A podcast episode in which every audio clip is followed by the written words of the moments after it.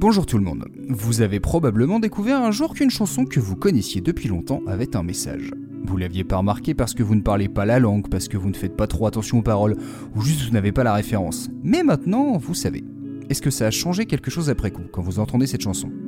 En général, pour moi, ça me fait encore plus apprécier le morceau. On n'a pas tous les jours des textes qui ont du relief, donc autant en profiter. Aujourd'hui, on va parler d'un sujet grave qui n'a pas tellement besoin d'explication, mais qui a trouvé sa place étonnamment dans un morceau à l'énorme succès. Bienvenue dans Blues from the News. You may turn your radio on soon in the morning. Sad news every day. Comme vous savez lire le titre de l'épisode, vous avez déjà une idée de quoi on va parler. Mais avant d'aborder la chanson du jour, prenons le temps de présenter ses auteurs. À la fin des années 70, Iron Maiden est le groupe porte-drapeau du mouvement heavy metal britannique qui va marquer de son empreinte toute la décennie suivante, devenant peut-être le groupe culte le plus populaire de l'époque. Malgré une médiatisation limitée et dans un genre pas très grand public, ils ont atteint un succès critique et commercial assez dingue. 100 millions d'albums vendus, c'est pas mal. Le morceau dont on va parler aujourd'hui figure sur leur troisième opus, sorti en 1982, The Number of the Beast.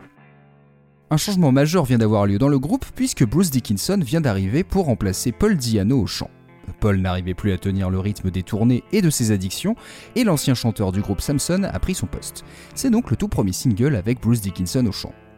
Mais le moteur du groupe, c'est bien le bassiste, Steve Harris, fondateur de Maiden et surtout auteur de la grande majorité de leurs titres. Sur cet album, il pourra compter sur l'aide de Dave Murray et Adrian Smith, les deux guitaristes, mais c'est bien lui qui a composé le morceau du jour avec l'aide de Bruce Dickinson. Sixième piste de l'album, voici Run to the Hills.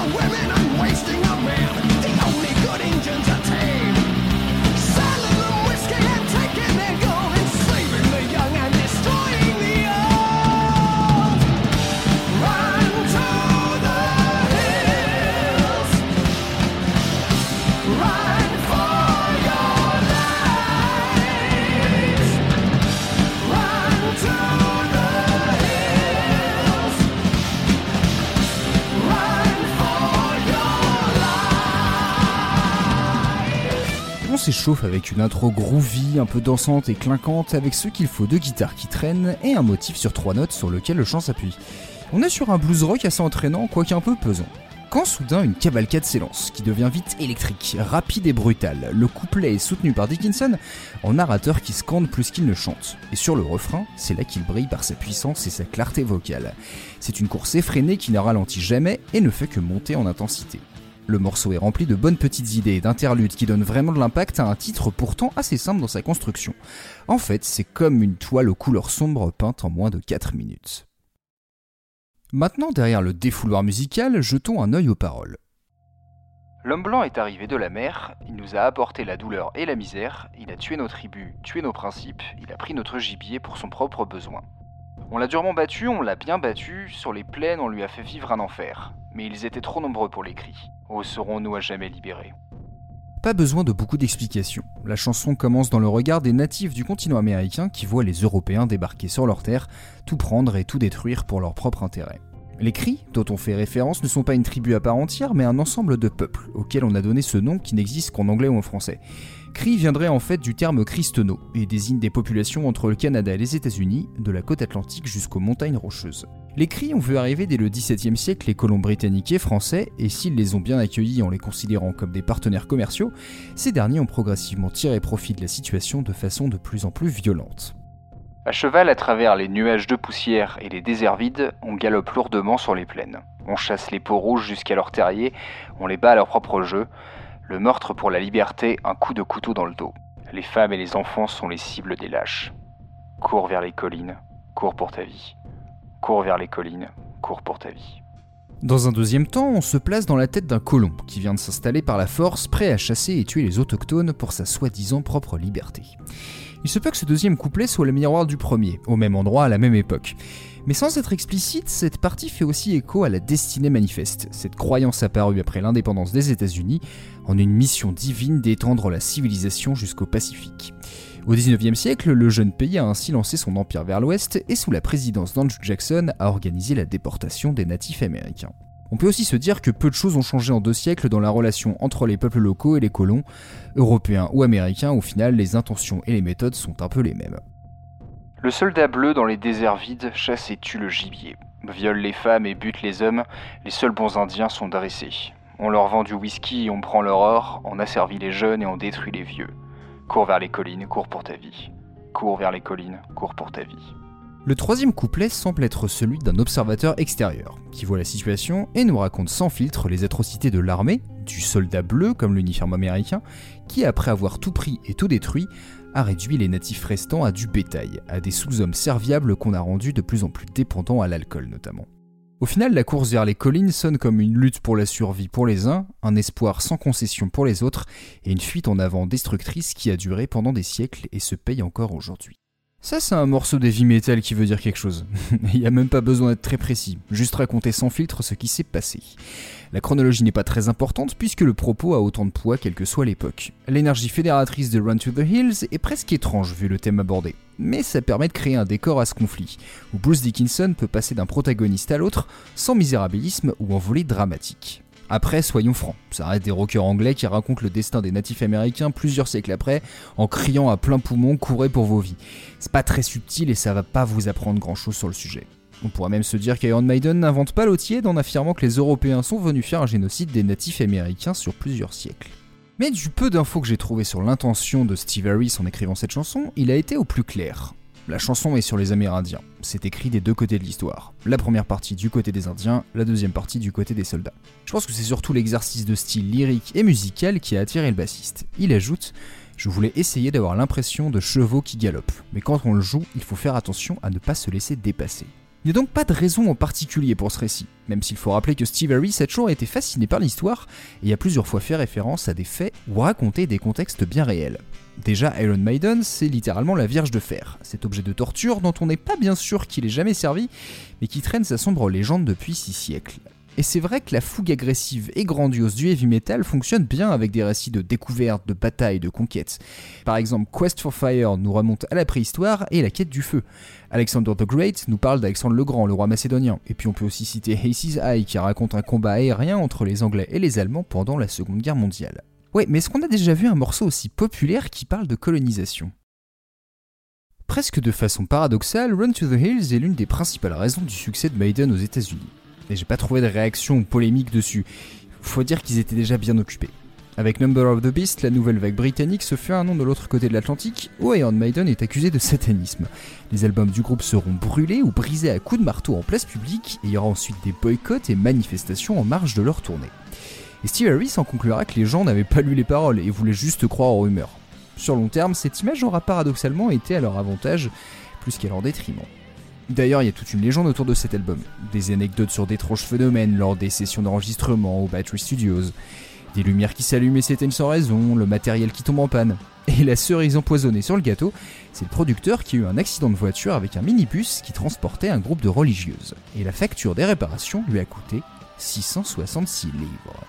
Alors on a bien quelques titres de la scène métal qui abordent la colonisation américaine, comme Indians d'Anthrax ou Cherokee d'Europe, toutes les deux en 1987, mais ils n'auront pas la portée de Run to the Hills. Et puis ce sont évidemment les principaux concernés, les descendants des natifs, qui ont chanté l'héritage du génocide et de la déportation de leurs ancêtres. Et en 2018, la chanteuse de gorge canadienne, Tanya Tagak, a collaboré avec Damien Abraham, leader du groupe hardcore Fucked Up, pour réadapter Run to the Hills.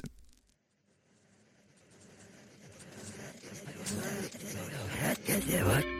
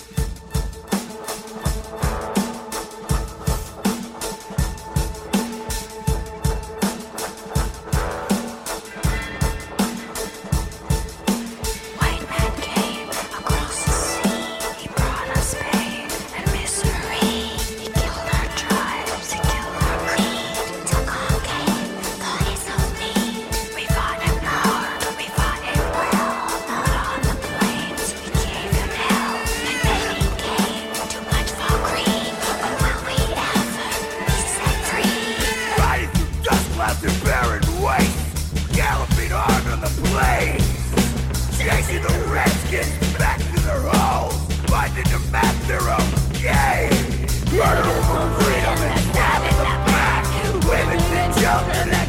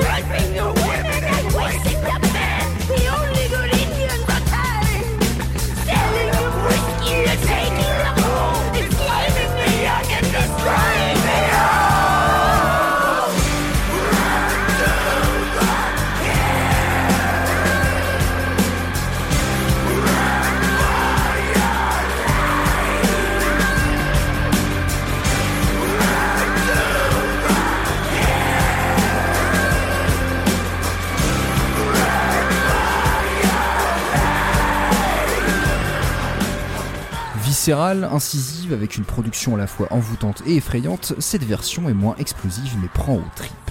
C'est parfois désagréable et c'est normal vu le sujet. Et ça met en relief le propos d'Iron Maiden en le ramenant à une réalité morbide. Ce n'est pas juste du folklore, un lointain souvenir qu'on regarde avec distance, c'est un traumatisme qui s'est transmis depuis la colonisation et sous plusieurs formes. Au Canada, le pays d'origine des deux artistes, on a connu au 19e et 20e siècle les enlèvements d'enfants indigènes pour les mettre dans des internats. En plus d'une éducation forcée loin de leur famille, des milliers ont été victimes d'abus physiques et sexuels. Encore aujourd'hui, les victimes de meurtres et personnes disparues sont bien plus nombreuses que pour les autres communautés. Et les réserves, dont les occupants sont locataires mais non propriétaires, survivent tant bien que mal à l'expansion économique actuelle. Les méthodes ont changé, la prise de conscience est bien plus grande aujourd'hui, mais la répression, la discrimination est toujours profondément ancrée dans les sociétés nord-américaines. La liberté, c'est vraiment ceux qui la contrôlent qui en donnent les définitions.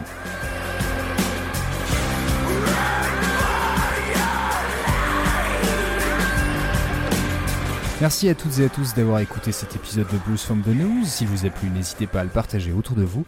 Vous pouvez aussi venir en parler avec moi sur les réseaux, notamment sur Twitter et aussi sur Discord dans le salon de Tartine ta Culture. Vous pouvez également nous soutenir via notre label Podcut et sa page Patreon. Je vous souhaite une excellente journée et à très bientôt.